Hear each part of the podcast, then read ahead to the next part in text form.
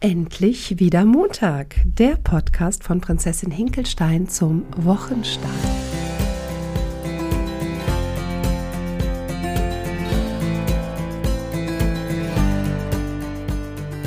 Hallo, ich wünsche euch einen super schönen Montagmorgen und diese Woche noch ohne Nathalie, weil ich mich immer noch in Quarantäne befinde. Ich hatte Corona habe es gut überstanden, toi, toi, toi, aber darf das Haus noch nicht verlassen.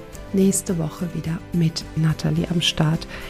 Jetzt habe ich mir überlegt, was ich denn heute für eine Podcast-Folge machen möchte und ja, ein Thema schwirrt mir die ganze Zeit im Kopf herum. Ich habe keine Ahnung, ob das irgendwie auf Resonanz bei euch stößt. Ich weiß gar nicht, ob das die Zielgruppe ist oder nicht. Ich mache es jetzt einfach trotzdem. Wir reden hier ja die ganze Zeit über Selbstwertgefühl, wie wir als Erwachsener denn irgendwie klarkommen, wie wir den Dinge, die uns im Leben begegnen, auch wirklich gut kompensieren können, wie wir zu uns stehen lernen, wie wir auch mal Nein sagen können, wie wir aus unserem Hamsterrad rauskommen, wie wir eben auch montags in der Lage sind, uns auf die Woche zu freuen, nicht immer nur auf den Freitag zu warten und, und, und. So, Ganz viele von uns begleiten doch Kinder ins Leben, oder? Ich habe doch sicherlich den einen oder anderen Zuhörer, der Kinder hat und der Kinder ins Leben begleitet, der ja, der irgendwie am, am, am Anfang des Lebens das sät,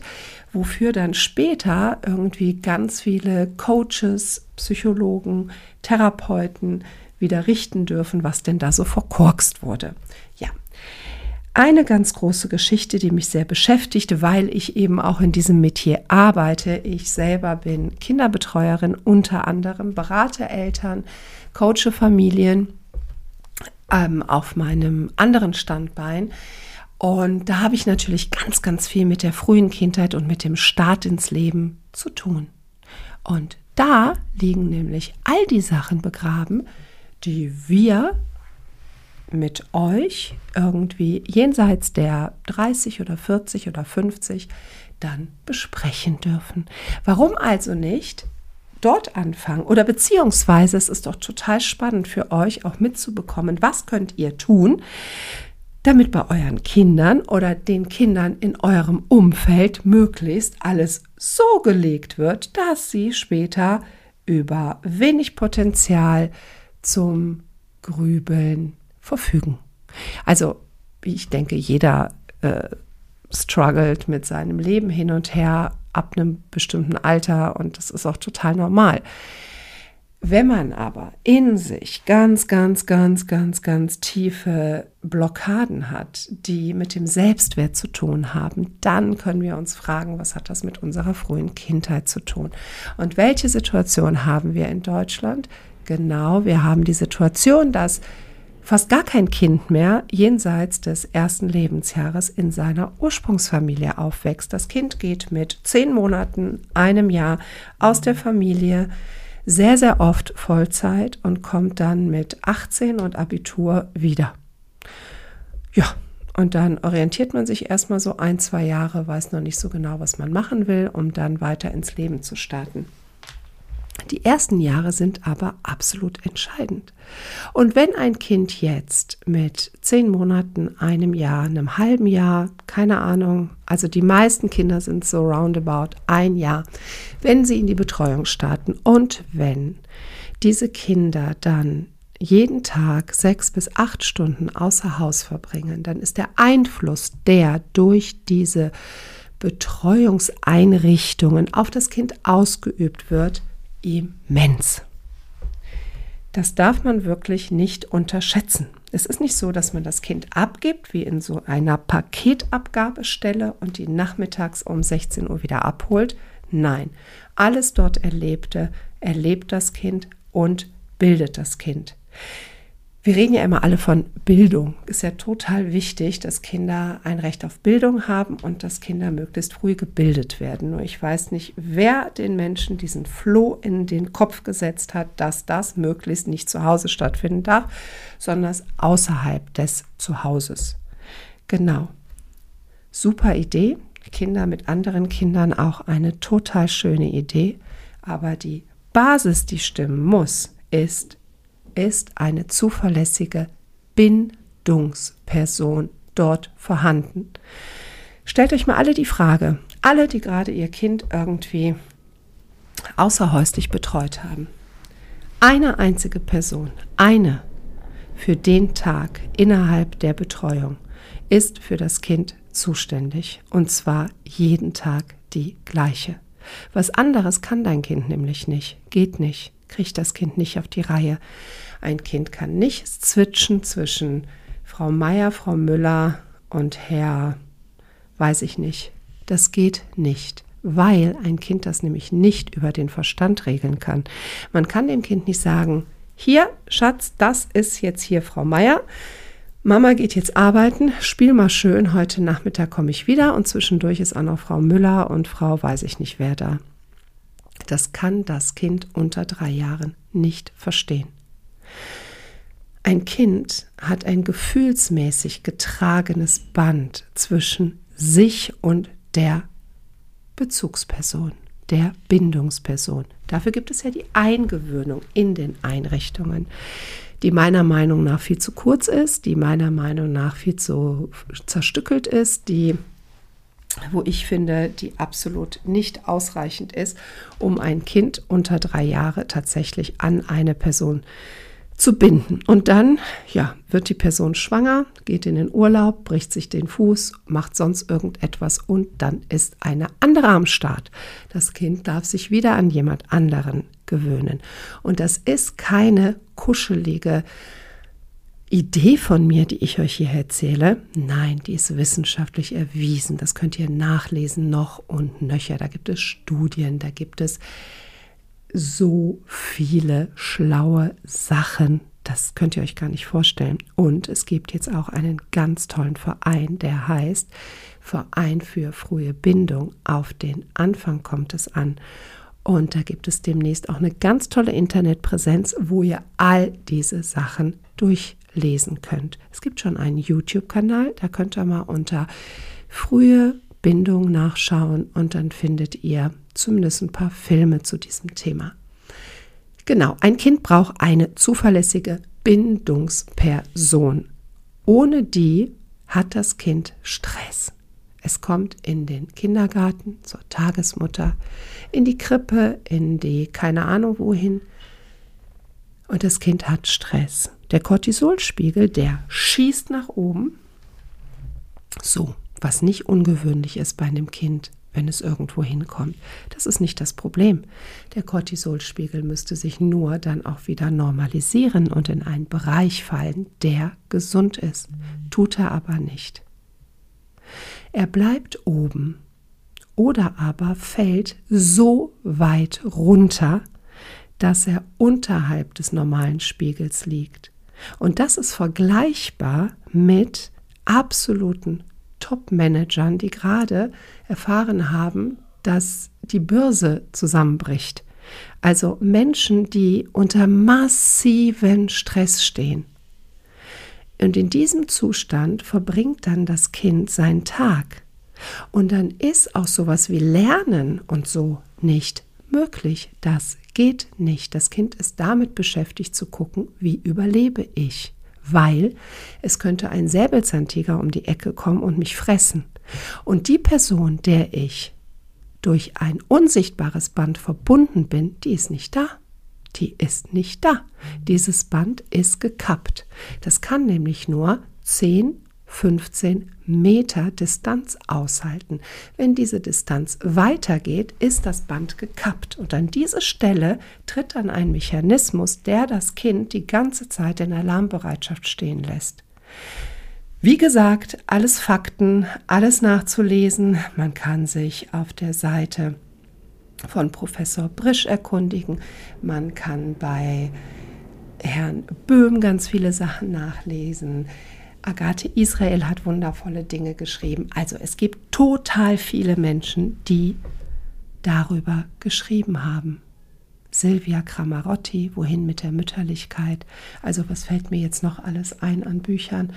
Wer Interesse hat, kann mich anschreiben. Den kann ich versorgen mit Literatur. So, was hat das jetzt mit unserem Selbstwert zu tun? So, ein Kind wird am Du zum Ich. Was meine ich damit? Ich meine damit, dass ein Kind eine leere Festplatte ist. So wie mein MacBook, der jetzt hier liegt. Alle Tasten sind da, aber sie sind noch nicht bespielt. Das heißt, wenn ich jetzt hier aufs G drücke, weiß mein MacBook noch nicht, dass das ein G ist. Das muss dem jemand sagen. Und so muss dann dem Kind auch jemand sagen, was es denn über sich und seine Selbstwirksamkeit lernen darf. Wer bin ich im Gefüge? Was darf ich über mich denken? Wie geliebt und gewollt bin ich in der Gemeinschaft, in der ich heranwachse? Das bildet das Fundament meiner Stärke, meiner Lebensstärke, die mich durchs ganze Leben trägt. So, und jetzt gucken wir uns mal die Situation an, die wir im Betreuungsdschungel haben. Das ist nämlich in Deutschland eine Vollkatastrophe. Zwei Prozent der Betreuungseinrichtungen in Deutschland entsprechen einem einigermaßen guten Standard. Alles andere ist Schrott. Damit gemeint sind nicht die Leute in den Kindergärten. Bitte, liebe Erzieherinnen und Erzieher, liebe Tagespflegeperson, ich bin selber eine. Ich ziehe den Hund, äh, den Hund, den Hut vor diesem Job. Ich ziehe ihn, weil es ist so ein wahnsinnig heftiger Job mit so einer großen Verantwortung. Und wie wird er betrachtet? Genau die Erzieherinnen und Erzieher und Tagespflegepersonen spielen ein klein wenig mit Kindern, trinken dabei Kaffee und tun eigentlich überhaupt gar nichts. Und so ist es nicht. Dieser Job ist ein absoluter Knochenjob, nicht vergleichbar mit irgendetwas anderem, weil die Kinder haben keine Standby-Taste. Da kann man nicht draufdrücken auf Standby und sagen, ich gehe jetzt mal aufs Klo oder ich gehe mal einen Kaffee holen oder ich bin jetzt einfach heute mal schlecht drauf und mach mal ein bisschen langsamer, weil es mir einfach nicht gut geht. Nein, nein, nein. Kinder verlangen immer 100 Pro. Und wenn dann aber auch noch auf jede Erzieherin nicht eine Arbeitsdosis kommt, sondern sofort 40 davon, weil sich nämlich gerade drei Kolleginnen krank gemeldet haben und die Leitung nicht den entschuldigt, Arsch in der Hose hat, um für den Tag die Kita zu schließen, dann gehen wir am Krückstock. Und zwar richtig. Ich bin in ganz vielen Kitas unterwegs. Ich bin bei ganz vielen Tagespflegepersonen unterwegs. Ich habe ganz viele im Kurs. Ich höre die Geschichten mir tagtäglich an und bekomme mit, wie die Kinder in irgendeiner Weise aufbewahrt werden, damit möglichst nichts Schlimmes bis zum Nachmittag passiert, was man in irgendeiner Weise anzeigen könnte. So, und dann wieder zurück zum Selbstwert. Ein Kind fällt hin, sucht den schützenden Blick des einen, einen, einen Erwachsenen, der ja für dieses eine, eine, eine Kind da ist und natürlich auch jeden Tag da ist und nicht nur heute mor und morgen wieder nicht oder sonst wann. Nein, derjenige ist ja immer da. Und was ist? Derjenige ist eben nicht da. Und das Kind bekommt nicht das Feedback, was es braucht, über sich. Es bekommt nicht das Feedback, du bist richtig, so wie du bist. Du bist liebenswert mit all deiner Wut, mit all deinem Lachen, mit all deinem mit deinem ganzen Wesen bist du einfach nur liebenswert. Und ich begleite dich als gesunder Erwachsener durch deine Kindheit. Ich zeige dir Grenzen, wo sie gezeigt werden dürfen, liebevoll. Ich zeige dir Alternativen auf und ich zeige dir immer, dass du ein wunderbares Wesen bist. Das kann nicht stattfinden in Einrichtungen. Es geht leider nicht. Warum erzähle ich das jetzt hier alles? Weil ich möchte, dass wir am Montagmorgen eine Verantwortung übernehmen. Dass wir eben nicht alles hinnehmen, was in Einrichtungen passiert. Dass wir als Eltern die Verantwortung in die Hand nehmen und sagen, so nicht. Weil solange Eltern alles mitmachen und alles einfordern von den Erzieherinnen und Erziehern, kann sich nichts ändern. Wenn aber der Druck in Richtung Politik größer werden würde, dann würde sich auch was ändern. Es ist ganz wichtig, wie die Kinder ihre frühe Kindheit erleben. Und ich überlege gerade, ob ich mich gerade hier jetzt, äh, ne, was ich hier eigentlich erzähle oder ob ich mich hier vorwusel oder keine Ahnung was. Das Selbstwert des Kindes kann sich nur bilden mit einem starken, selbstbewussten, konstanten Gegenüber. Am besten mit dem Menschen, dem das Kind bedingungslos vertraut. Wenn ein Kind in die Betreuung geht, dann muss die Betreuung einen gewissen Standard erfüllen. Und ich lade alle Eltern ein, so lange nach diesem Standard zu suchen, bis man ihn gefunden hat. Bitte gebt euch nicht mit einem Kompromiss zufrieden, weil dieser Kompromiss, der hört nicht auf, wenn euer Kind in die Schule kommt. Dieser Kompromiss, der ist im Feinstofflichen eures Kindes eingeprägt.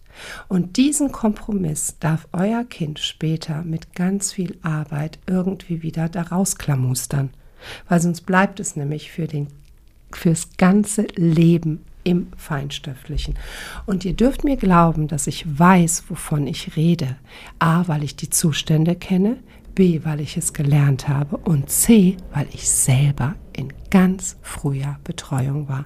Und ich weiß, mit welchen Dingen ich heute tagtäglich genau aus dieser Zeit resultierend beschäftigt bin.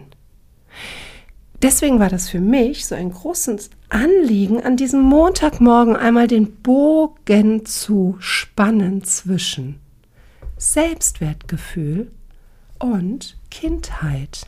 Und wie wichtig ist es, dass wir eine Kindheit haben, in der wir in Selbstwert baden. Dafür braucht es aber eine gesunde Umgebung. Und wenn diese Umgebung nicht durch die Liebe, die einfach in einer Familie automatisch da ist, gestützt wird. Also eine Mutter, natürlich hat eine Mutter nicht immer gute Laune, um Gottes Willen braucht sie auch nicht, weil dieses unsichtbare Band ist so stark, dass das Kind spürt, auch wenn die schlechte Laune hat, auch wenn ich hier mal angeschrien werde, auch wenn die nicht mehr kann, diese Person liebt mich. Ich bin ihr Kind. Dieses Selbstverständnis ist in einer Einrichtung natürlich nicht gegeben weil nicht jede Erzieherin jedes Kind so lieben kann, als wäre es ihr eigenes. Das heißt, es muss auf absoluter Professionalität fußen. Das kann es aber nur, wenn die Rahmenbedingungen gut sind, wenn die Leute gut ausgebildet sind und wenn sie sich vor allen Dingen ihrer eigenen Themen bewusst sind, weil sonst stülpen sie nämlich ihre eigenen Themen den Kindern auch noch über unverarbeitete Traumata aus eigener Kindheit sind wunderbare Triggerpunkte nicht nur für Eltern, auch fürs Erziehungspersonal. Und damit sind wir wieder beim Selbstwert eines kleinen Menschen. Übernehmt Verantwortung für das, was ihr euren Kindern jeden Tag zumutet. So, das ist mein Beitrag zu diesem Montagmorgen. Ich wünsche euch einen super, super, super schönen Montagmorgen. Ich wünsche euch eine sonnige Woche. Ich glaube, in ganz Deutschland ist es sonnig. Und bitte denkt daran, dass das Selbstwertgefühl eines Menschen nicht mit 18 angeknipst wird. Dafür braucht es Beziehungsarbeit. Und diese Beziehungsarbeit, die kann nur stattfinden, wenn der Mensch, der mit dem Kind zusammen ist, die Möglichkeit hat, auch wirklich mit dem Kind zusammen zu sein. Und wie wir das erreichen können, lasst uns mal darüber sprechen. Ich wünsche euch, ne, wie gesagt, eine Hammerwoche. Wir hören uns nächste Woche wieder auf diesem Kanal und dann auch wieder mit Nathalie zum Freundinnen-Podcast. Habt einen tollen Montag. Bis dann. Tschüss.